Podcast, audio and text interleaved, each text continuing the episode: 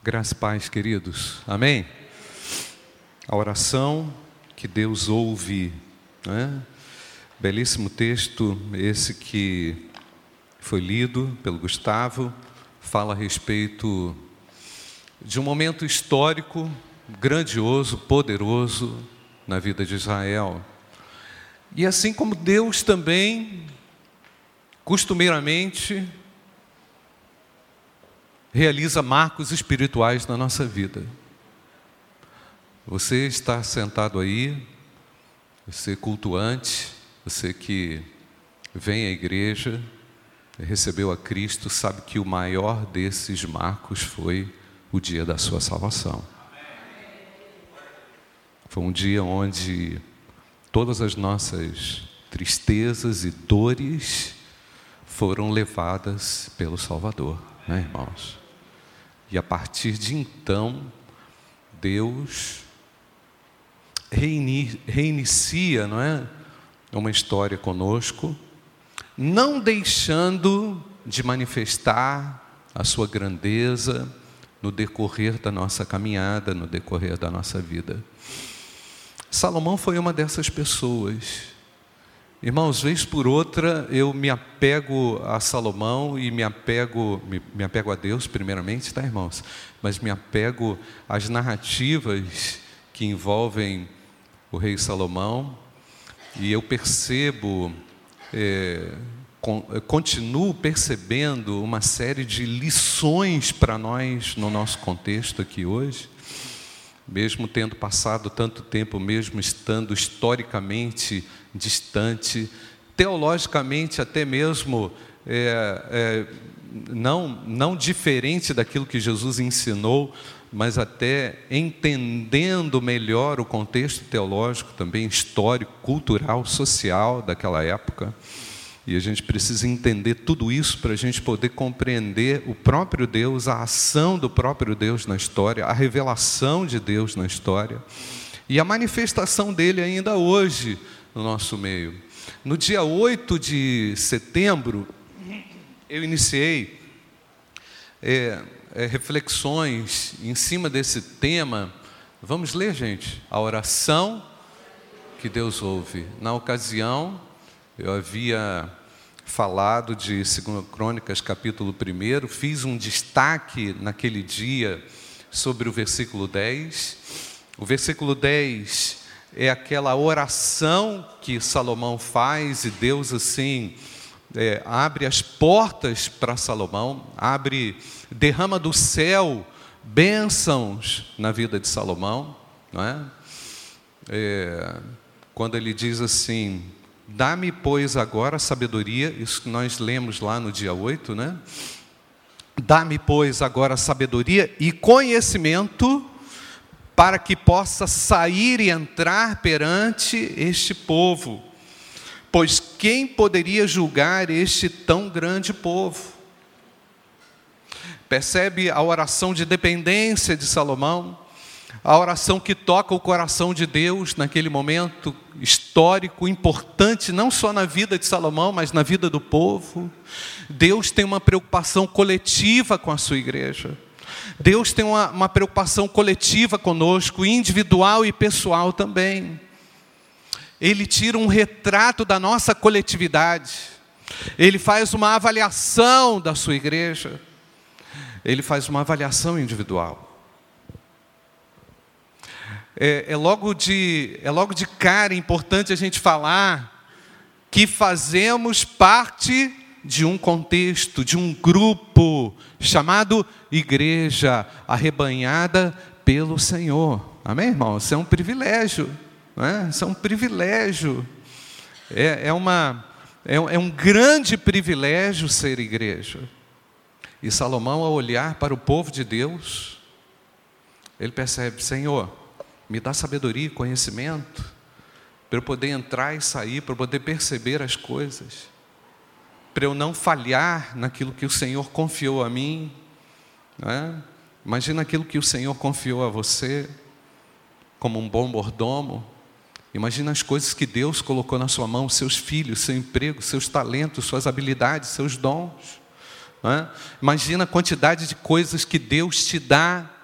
Não estou falando do ponto de vista material. Considera mesmo aquilo que o Senhor te dá. E naquela ocasião, irmãos, naquele dia eu falei que é preciso desejar por sabedoria, ansiar por sabedoria.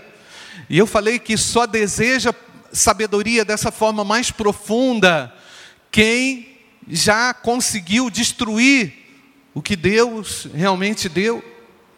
Almeja a sabedoria quem realmente falhou, fracassou no intento de glorificar a Deus.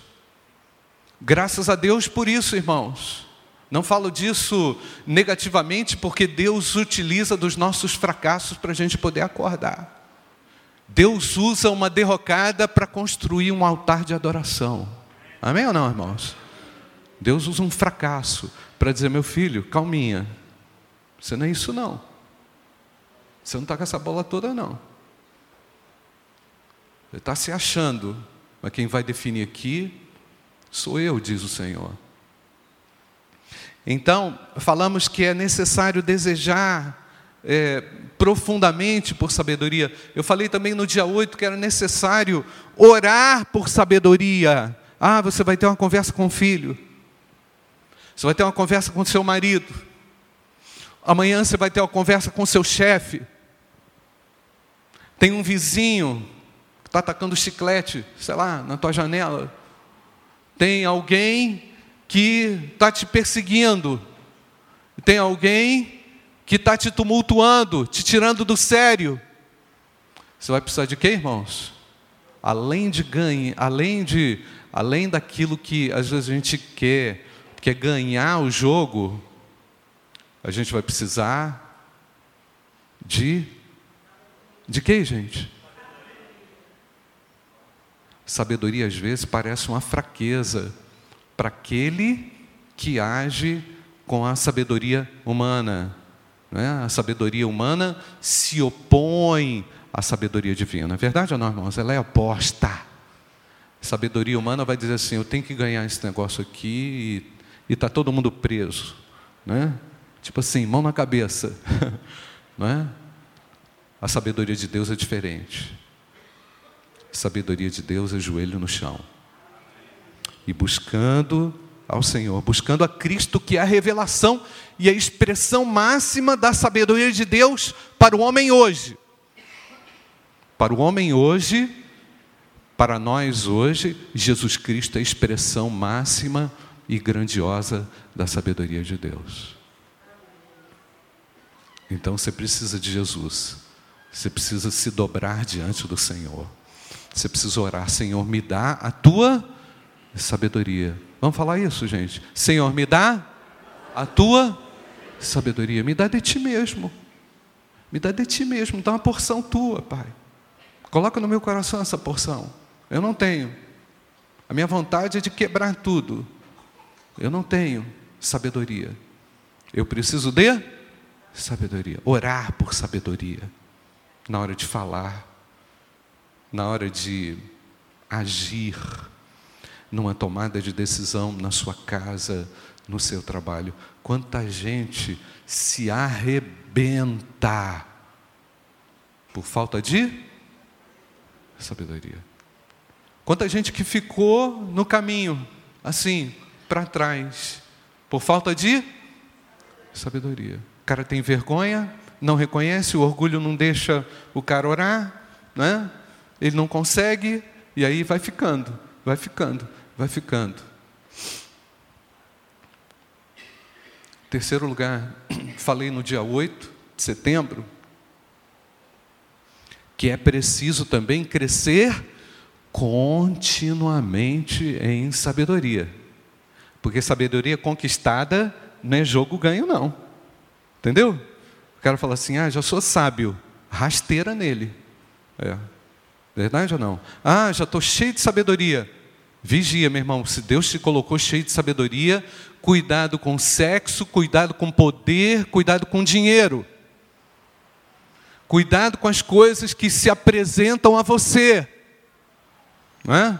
Ah, sou sábio e tal, não é? Questão de Salomão: sexo, poder e dinheiro. Foi totalmente sábio, mas se olhar para esses três fatores, para esses três elementos, foi ou foram é, tentadores na vida desse homem, né? Então nós falamos também que sendo sábio, você passa a colocar os seus problemas, as suas decisões, né, as suas angústias diante de Deus em oração. Você passa a orar mais. O sábio ele está mais preocupado com oração do que com jogada bonita, né? Ele está muito mais preocupado com a, a, ética interior do que com a estética, do que aquilo que falam dele. Né? O sábio ele está preocupado em agradar a Deus. O sábio ele de repente está desagradando até muita gente. Ele não está muito preocupado em desagradar, não, mas ele está preocupado em se conectar com o Altíssimo. E Deus aprovou, tá beleza, posso prosseguir. Amém ou não, irmãos? Então por isso ele ora. Ele está preocupado com a oração. Ele está preocupado com a devoção. Ele está olhando as esquisitices da alma. Ele está olhando que a alma não está batendo. Tem coisa aqui dentro que não está batendo com o Altíssimo. O Espírito Santo está incomodando, não é? Ele está começando a ficar assim, meio diferente, inadequado. Um sentimento de inadequação chega no coração do sábio. E ele fala assim: Sabe o que eu estou precisando? Eu estou precisando orar. Não é? Eu estou precisando de Deus. Eu estou precisando de joelho no chão. Eu estou precisando cair no pó. Amém ou não, irmãos? E o sábio começa a perceber isso. Ele está menos estético e ele está mais intencionado a uma reforma. Ele está aberto a uma reforma. Por isso ele fala: Deus faz tudo de novo. Quebra tudo. Quem, quem, tem quem tem que quebrar tudo é o Senhor. Amém ou não, irmãos? Quebra tudo. Detona. Vira pó faz tudo de novo. Deus quer fazer isso conosco. Deus quer fazer isso com os servos. É? Então, eu falei também na ocasião que, sendo sábio, você passa a depender diariamente da palavra de Deus para conhecer a Deus. Então você vai em busca da palavra, você vai ler a palavra, Deus te incomoda. Eu estava até relembrando esse fato de um ano que revolucionou profundamente a minha história, 1992. O ano em que eu aceitei um desafio do pastor Davi Gomes, que pregou na minha igreja, e ele falou assim: Olha, quatro capítulos por dia, dez meses você lê a Bíblia. Mas não li para um conhecimento só intelectual, de repente eu fui até pensando nisso mas Deus começou a fazer uma reforma dentro de mim, não é? Reformar o crente. O crente precisa de reforma ou não, irmãos? Ou está tudo certo, tudo garantido, está tudo tranquilo? Ele precisa de reforma. Ele precisa conhecer a Deus. Ele precisa tirar a aresta do coração. Ele precisa tirar aquelas pontas de aterro e resolver aquele problema da alma. Então o Espírito Santo começa a trabalhar porque o indivíduo que ele, ele agiu de uma forma sábia, começou a orar, Deus começou a incomodar, e ele começou a buscar e depender de Deus na palavra todo dia, todo dia, dia de reforma. É ou não, irmãos? Todo dia. Terceiro lugar, sendo sábio, você passa a ter aqueles momentos de oração, não por obrigação, sabe aquela oração é, cometa, aquela oração assim, Pá, pá, pá, pá, pá, pá, Não, nem isso não. Estou falando de oração, onde você vai. É... Lembra do cometa Halley, gente? Mas é, era a oração, a oração de coração, onde você vai para a presença de Deus para ter com o Senhor, onde você elogia Deus, onde você louva Deus, onde você, mesmo sem saber cantar, você começa a se agradar daquele que te restaurou, que te salvou, não é, irmãos? E aí você passa a ter mais momentos de oração, não assim, relâmpagos de oração, momentos de oração. Onde que começou isso? Com a necessidade de sabedoria. Tudo começa lá com esse anseio por sabedoria, com essa necessidade por sabedoria, porque a carne, gente, é fraca, ela destruiu toda a sabedoria. Aliás, ela nunca teve essa sabedoria de Deus. Ela está cheia de peçonha mortal, de veneno. A gente não pode brincar com isso, com esses nossos próprios desejos que transitam dentro de nós. Não deixe isso crescer dentro de você. Isso significa que a sabedoria humana está ganhando espaço.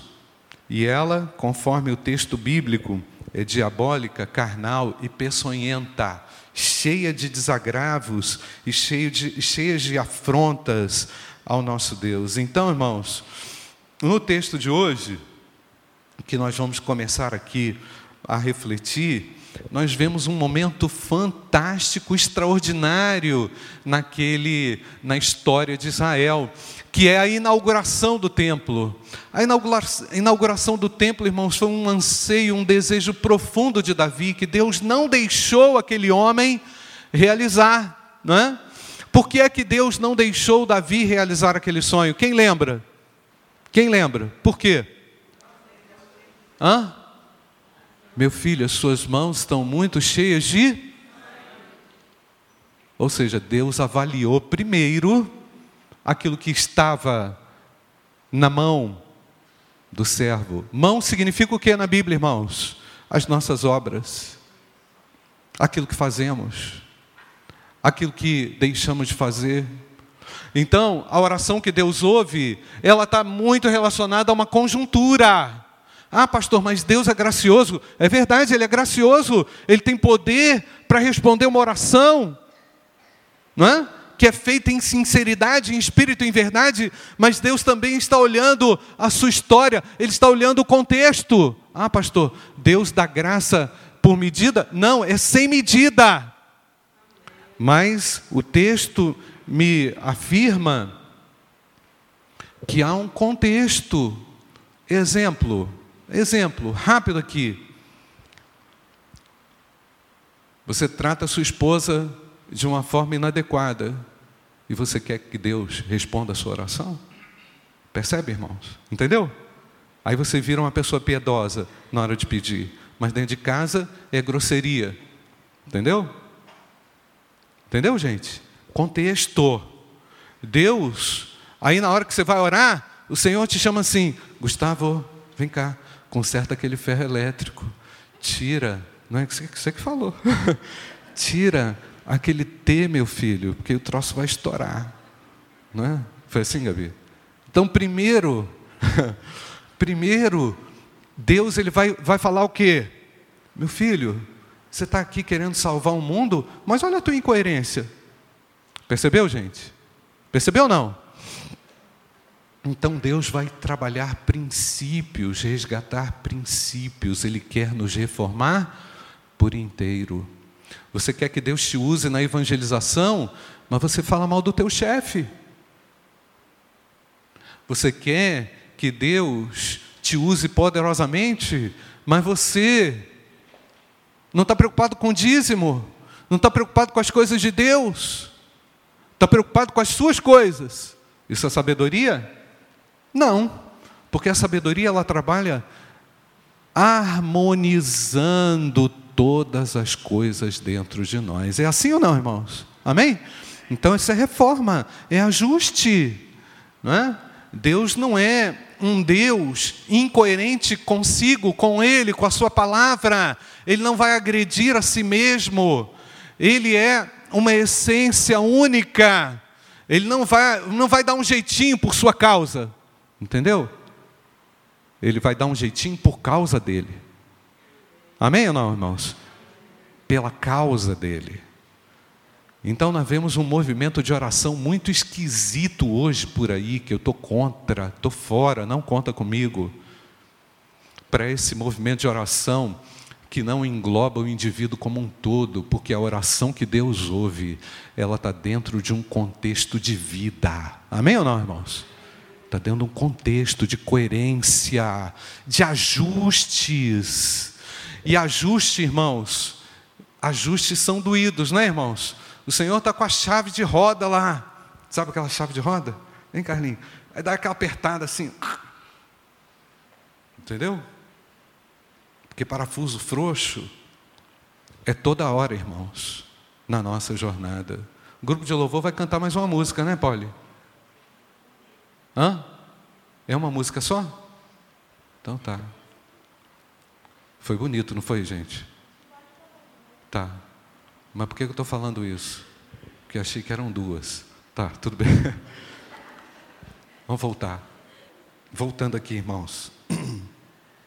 É importante destacar aqui essas narrativas de Primeira Reis, Segunda Reis, Primeira Crônicas e Segunda Crônicas. Esses textos, irmãos, eles estão todos entremeados, todos juntos, tá? É, eu não vou aqui, não temos tempo aqui da gente explorar toda toda essa trama mas esse mesmo texto que eu li em 2 Crônicas, capítulo 7, que o Gustavo leu, ele também se reflete no texto lá de 2 Reis, capítulo 8, 1 Reis, perdão, capítulo 8, 1 é, Reis, capítulo 9. É bem interessante você conseguir fazer isso. Nós não vamos ter tempo. 1 Reis 8, de 54 a 66. É, um, é praticamente o mesmo texto. Né? É, e, e, eu acho maravilhoso o texto bíblico quando ele é dotado dessa capacidade de complementação, né, de enriquecimento. O que você não encontra num te, que você encontra em um texto não encontra no outro, não é? E você vai explorando as nuances do texto e vai compondo também o sentido que Deus realmente quer dar e quis dar para nós, não é? O texto de crônicas desse é, que, nós, que o Gustavo leu aqui, 2 Crônicas capítulo 7, vai ser o texto que vai servir para a nossa reflexão hoje e para algumas próximas reflexões. Por quê? Porque ele fala de uma experiência que ocorreu com o povo, uma experiência a partir da oração. Todo mundo quer ter uma experiência a partir da oração. Você não vai para a oração assim, de forma mecânica. Realmente você quer que Deus ouça a sua oração. Que a gente já sabe que não pode ser egoísta, que não pode ser para tirar proveito próprio, que não pode ser aquela oração interesseira, né?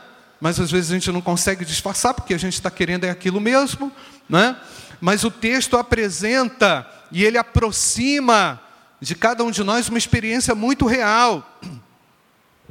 Enquanto o livro de Reis fala da bênção, Crônicas fala de uma manifestação divina. Não é? Então, nós estamos num texto que reflete esse episódio festivo, alegre, contundente e poderoso. Agora, um detalhe importante para a gente continuar. Salomão não tinha cobiça pelo reinado, não teve cobiça pelo reinado, ele não deu uma rasteira no pai. Salomão não trabalhou maliciosamente o poder. Deus deu a ele o poder. É diferente, não é, gente? Quando você quer, quer, quer, quer, quer, quer e briga e quer tudo, e Deus fala contigo assim: meu filho, isso tudo não é para você, não, calma. Eu vou te dar. É diferente, né, irmãos? Igual quando você pedia pra, é, brinquedo para seu pai, bala para seu pai, não é assim? Meu pai fala assim: opa, não, não, não, não. Hoje não. Aí insistia: eu quero, eu quero, eu quero. Não, eu que vou te dar. É assim ou não, irmãos? É diferente. Aliás, meu pai falava para mim, mas, se pedir, não vai ter nada. Eu ficava revoltado, irmãos. Se pedir, não vai ter nada. Eu ia quietinho, doido para pedir. doido para pedir. Salomão não ambicionou a vaga do seu pai. Percebe, irmãos, quanta coisa que transita no coração da gente? Quantos maus desejos, quantas cobiças. Percebe, irmãos? Então, aquele homem, quando vai orar, ele não vai orar como aquele que já deu a rasteira no pai. Não. Ele vai orar pedindo por si, se colocando numa atitude de humildade. Verdade ou não, irmãos? Então pre preste atenção nesse contexto de humildade, não é? E aí Salomão foi desenvolvendo coragem para liderar. Salomão foi desenvolvendo habilidades políticas, Salomão foi desenvolvendo habilidades sociais, econômicas, relacionais, comerciais. Aquele homem foi crescendo de uma maneira vertiginosa, porque o seu início, no seu início, esses pilares estavam muito bem determinados e marcados. Ah, é? O que eu estou pedindo a Deus é que Ele me dê um coração sábio para eu entrar e sair, porque afinal de contas esse negócio é grandioso demais para mim. Ele não entrou assim com a chave da sala, com a chave do cofre, dizendo assim: é meu. Não. Ele entrou na humildade, dizendo assim: Pai, eu não sei fazer as coisas direito, eu preciso da tua graça. É diferente, né, irmãos? É ou não? Então, olha o contexto. Não olha só a resposta. Não olha só o fogo do céu que caiu, que às vezes é o que chama atenção. Ah, caiu fogo. Mas olha o contexto. Olha a história. Olha a trajetória. Olha a ascendência. Olha como é que foi o negócio. Olha o que Deus estava fazendo antes. Eu convoquei meu filho. Você não entrou aqui por causa do seu currículo que é bom, não. Aliás, a história para trás aí não foi boa. A história, o que esteve para trás aí, não teve legal na tua família. Mas eu vou dar um jeito. O Senhor é gracioso. É ou não é, irmãos? Outra coisa. O que Deus, o que livro de Reis fala de Salomão, 1 Reis 3,3, não precisa abrir, não, irmãos, mas olha só o que, que o livro de Reis fala de Salomão. Salomão amava o Senhor. Essa é a referência. Ele amava o Senhor andando nos estatutos do seu pai. Você já pensou um elogio desse? Fulano de tal, ele ama o Senhor, mas ele também honra o pai dele, ele obedece o pai dele, ele ouve o que o pai está falando.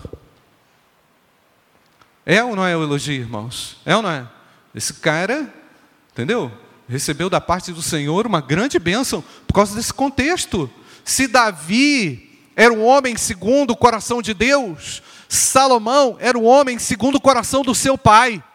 Havia lealdade, reciprocidade, amor a Deus, amor ao pai, cuidado para com seu pai. Hoje, gente, coisa desastrosa é desonrar pai e mãe. Verdade ou não, irmãos?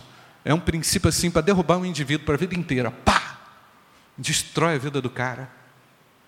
A desonra ao pai, a desonra à mãe, Irmão, só de pensar nisso, eu, eu peço perdão a Deus pelas desonras ao meu pai e à minha mãe. Isso é muito sério, irmãos. Isso é muito sério. Quebra um princípio para você ver a devastação, o furacão Dorian, como é que ele vai? Uh, arrebenta com tudo. É ou não, irmãos? Quanta gente está hoje aí no crime, Quanta gente está aí hoje afrontando pai e mãe, xingando pai, desrespeitando mãe.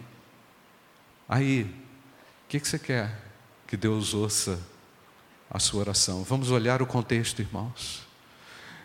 O texto diz: Salomão amava ao Senhor andando nos estatutos do seu pai. Concordando ou não, ele está andando nos estatutos do seu pai. É assim ou não, irmãos? Que tem que funcionar? É ou não? Governo, princípio fundamental para a vida daquele homem. Então, a sombra de Salomão, porque nós temos uma sombra, tá, irmãos? Todo mundo tem uma sombra. Você veio para cá, tem uma sombra sua aí. Né? A sombra de Salomão, até aquele momento, não contemplava essa desonra ao pai foram aparecendo outras sombras. Porque sombra é assim, irmão, você não tem uma, mas outras você tem. Né? Então, a sombra de Salomão, naquele momento, não contemplava isso, o texto é muito claro ao dizer isso. Desse pecado, ele não recebeu condenação. Né? Um outro detalhe, o contexto de Salomão: Salomão apresentava continuamente a sua afetuosidade a Deus. O que é afetuosidade a Deus, irmãos? É oração de gratidão, de reconhecimento, de amor a Deus. Quanto tempo você passa durante a sua semana contemplando a Deus e dizendo: Senhor, tu és o meu amado. Não é, irmãos? Tu és o meu amado. Se não fosse pelo Senhor, eu não, te, não, não seria não seria nada. Não é? A minha vida seria uma desgraça sem o Senhor. E é verdade, é uma desgraça mesmo. Então é por isso que o salvo, o remido pelo sangue de Jesus, ele não tem vergonha de demonstrar a sua afetuosidade, ainda que isso leve o indivíduo a um quebrantamento, a choro, a lágrima, a pessoa interpretar ele errado, vai chamar de chorão, bebezão, bobão, mas ele está disposto a amar a Deus de todo o coração. Isso é bom ou não, irmãos? É uma bênção. Olha o que, que o texto diz de grande beneficência, no texto que o, o irmão leu aqui, irmão Gustavo, de grande beneficência usaste tu com o teu servo Davi, meu pai, como também ele andou contigo em verdade e em justiça, e em retidão de coração perante a tua face, e guardaste-lhe este, este grande, esta grande beneficência, e lhe deste um filho que se assentasse no teu trono, como se vê neste dia.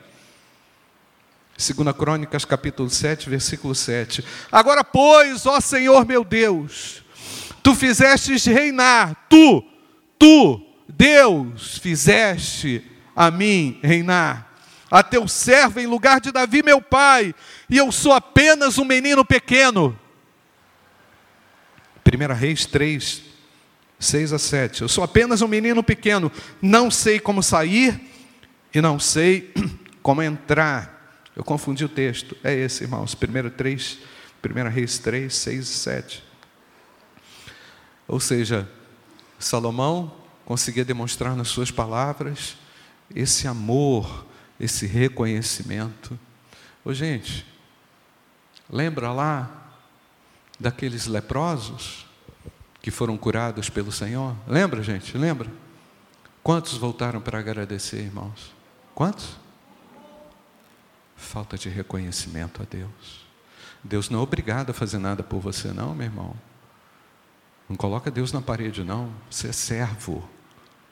Você é pó.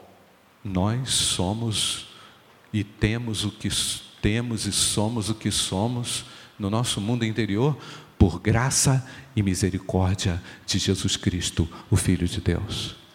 A oração afetuosa de Salomão é um modelo para nós também, né, irmãos? Para a nossa própria vida, para uma vida amorosa com aquele que nos amou primeiro.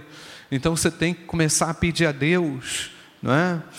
Começar a pedir a Deus para inspirar o seu coração, para fortalecer o seu coração, para tirar dessa geleira espiritual, dessa frieza da sua relação com Deus, a sua frieza na sua relação com Deus vai te tornar alguém produtivo, vai te tornar alguém cansado, vai te tornar alguém ineficaz. Aquele sentimento de que nada acontece, ele, ele, ele é real na vida do servo, e é o próprio Deus que coloca isso, para quê? Para estimular a pessoa a fazer uma revisão na sua vida se o sentimento é de descontentamento, é sinal que tem uma reforma que Deus ainda não fez. É verdade ou não, irmãos? É que tem alguma coisa aí guardada, escondida, presa, que precisa ser colocada honestamente diante de Deus. Então, o John Piper, ele vai afirmar o seguinte: Presta atenção, irmãos, na palavra sábia do pastor John Piper. Deus é mais glorificado em nós. Vou repetir. Deus é mais glorificado em nós quando estamos mais satisfeitos nele. Amém ou não, irmãos? Deus é mais glorificado em nós quando estamos mais satisfeitos nele. Naquele dia, Gustavo, a glória do Senhor desceu quente naquele lugar, mas a glória do Senhor está sobre nós. Não é o ambiente físico, é o coração. Deus é glorificado em nós porque Ele diz o seguinte: meu servo, está valendo o que você está fazendo, não é? a forma como você está me adorando, a forma como você está vivendo, não é? me satisfaz. Eu me agrado da sua forma de vida, apesar de um monte de coisa errada na tua vida ainda, que tem que resolver. Verdade ou não, irmãos? Mas até aqui, assim como Salomão, até aquele momento, o contexto favorecia a manifestação da glória de Deus, irmãos. Por isso que o crente, presta atenção que eu vou falar, por isso que o crente não fica andando reclamando da vida, fica reclamando dos outros, fica reclamando do patrão, fica reclamando do salário, fica reclamando da vida, fica reclamando de tudo. Misericórdia. Há satisfação completa quando a glória do Senhor é manifesta no coração do salvo. Ah, quer dizer que ele vai ser um bobalhão? Não. Quer dizer que ele não vai ter opinião? Não. Mas o Deus que ele serve o defende. O Deus que ele conhece vai à frente dele e destrói um exército. Então, manobra política? Não. Então, vamos dar um jeitinho? Não. Então, vamos maquiar um negócio aqui? Não. Então, vamos. É, corrupção? Não. Vamos deixar Deus tratar. Que quando Ele trata, meu irmão, não fica nada. Amém ou não, irmãos? Ao invés de passar um dia de mau humor, acontece, não é? Não é indireta, não, tá? Acontece. em vez de passar um dia de mau humor, cuspindo marimbondo para todo lado, o que, que você tem que fazer? Glorificar a Deus. Bem ou não, irmãos? Eu me lembro do pastor da igreja, esqueço sempre o nome dele, não lembro agora, da terceira igreja batista de São Lourenço já era um senhor há muito tempo atrás, ele já era idoso, irmãos. Eu nem sei se ele ainda está vivo, porque perdi conexão com colegas pastores lá do sul de Minas há muitos anos. Uma vez eu fui numa visita com aquele pastor, e eu não lembro o que ele falou, eu não lembro do texto bíblico que ele, que ele, que ele ministrou. Eu lembro só da cozinha, um ladrilho branco, e o cabelo assim, bem menor que o meu, e bem branco, muito branco, bem mais branco que o meu. Aquele homem, a irmã falou assim, falou assim, pastor, toma um copo d'água. O pastor pegou um copo d'água assim, e eu estava sentado olhando para ele assim, o pastor pegou o copo d'água, água fresquinha, e ele falou assim, meu Deus, obrigado por essa água fresca. Coisa simples, né, irmãos? Mas é profunda, não é, irmãos? Obrigado por essa água fresca que a tua serva me deu. Eu me emociono, irmãos, porque o que mais me tocou foi aquele homem agradecer um copo d'água. Entendeu, irmãos? Tem gente brigando aí à toa. Tem gente infeliz na vida, com a vida.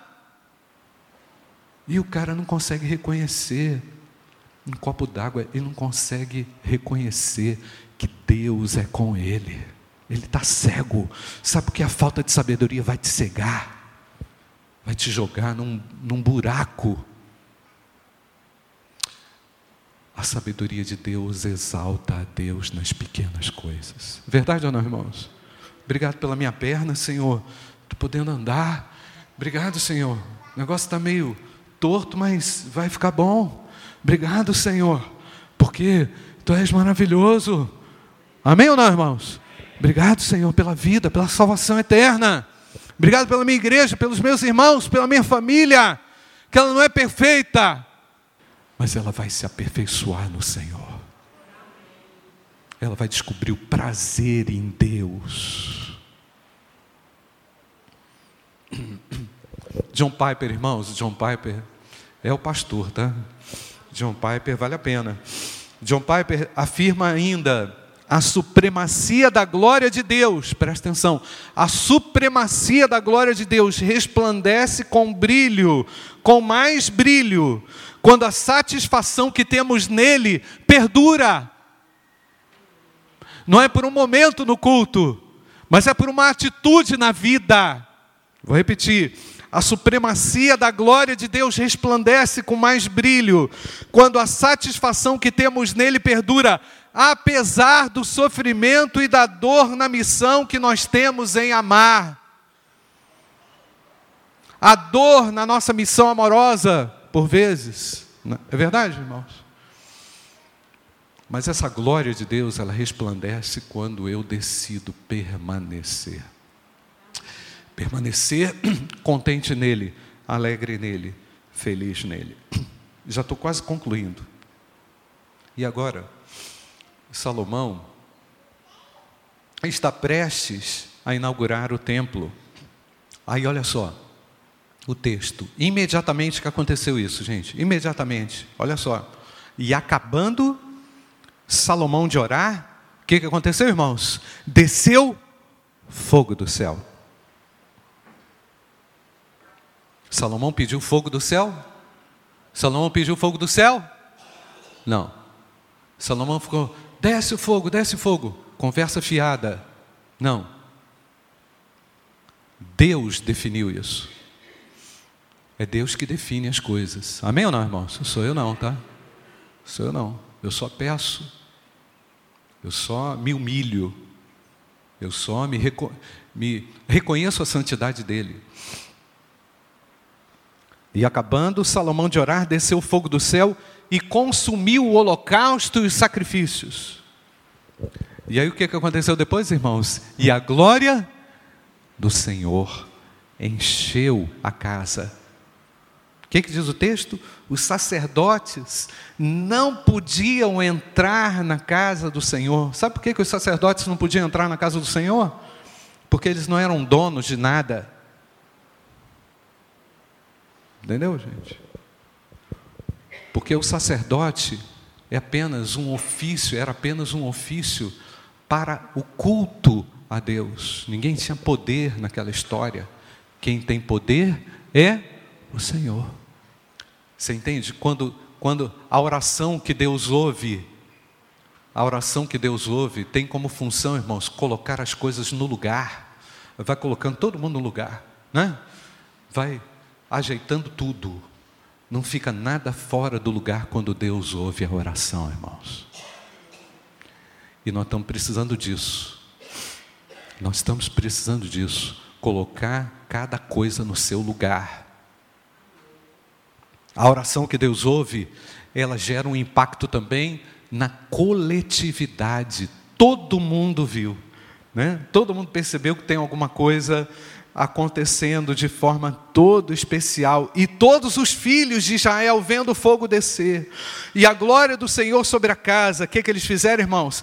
Encurvaram-se com o rosto em terra sobre o pavimento e adoraram. A primeira coisa que aconteceu, irmãos, cair com o rosto no pó, na terra, em segundo lugar, louvaram, adoraram ao Senhor, dizendo: Porque Ele é bom, porque a sua benignidade dura para sempre. Tipo assim, não acabou a bênção de Deus. Isso aí não foi para os nossos antepassados, não. A glória do Senhor continua aqui. Esse negócio não é, não é historinha, não. Isso é verdade.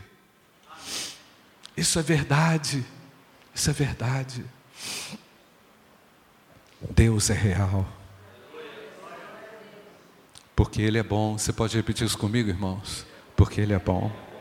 Porque a sua benignidade dura para sempre. Porque Ele é bom. Vamos repetir, irmãos? Porque Ele é bom. Porque a sua benignidade dura para sempre. Feche seus olhos. Jesus Cristo é a sabedoria de Deus. Se você está sem sabedoria, você precisa de Jesus. Se você está pisando na bola com a sua mulher, com seu esposo, se você não sabe como agir, Deus vai te dar sabedoria. Se você não sabe como sair dessa situação, Deus sabe como te tirar dessa situação. Ele é Deus.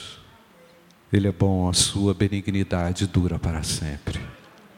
Pede a Deus nessa hora sabedoria, firma com Deus um compromisso de você ler a palavra de Deus todo dia. Firma com Deus um compromisso de se render a esse Deus, de elogiar a Deus, de reconhecê-lo por tudo que ele faz.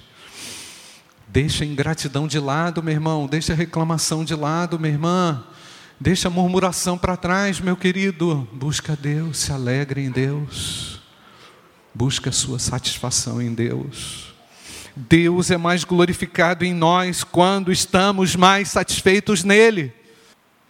Ó oh, Pai, te peço agora que tu nos abençoes. Tu és o pastor da minha vida, Senhor. Retira o teu povo de qualquer murmuração, Senhor. Retira esse essa esse sentimento de inadequação do nosso coração agora nos coloca em comunhão contigo, Pai. Restaura a nossa sorte nessa manhã, Senhor. Se o meu povo que se chama pelo meu nome se humilhar e orar, eu ouvirei do céu, diz o Senhor. Ó oh Deus, retira a incoerência da nossa vida, Senhor. Retira o pecado da nossa vida, Senhor. Restaura a nossa sorte, Senhor. Nessa manhã que tu transformes a nossa miséria em glória para o nome de Jesus. Ó oh Deus, que tu mudes, Pai, radicalmente e de uma forma muito abençoada a tua igreja, porque o Senhor está às portas.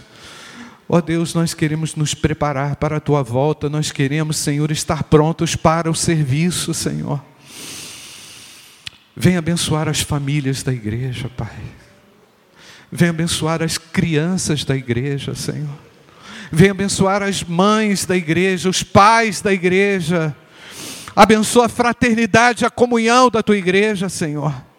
Retira do nosso meio disse-me disse, pelejas, disputas, cobiças, invejas. Quebra, Senhor. Quebra o arco, desfaz o mau intento e levanta um altar para a tua adoração, Senhor. Abençoa-nos nesse dia, Pai, para que nesse dia possamos ver a tua glória. Ó Deus, possamos ser um receptáculo da tua glória, Pai. Obrigado porque o sangue de Jesus nos purifica de todo pecado, Senhor. Vem nos lavar, Pai, abençoar a nossa casa, Senhor. Transforma o nosso coração para Ti. Em nome de Jesus. Amém, Senhor. Amém.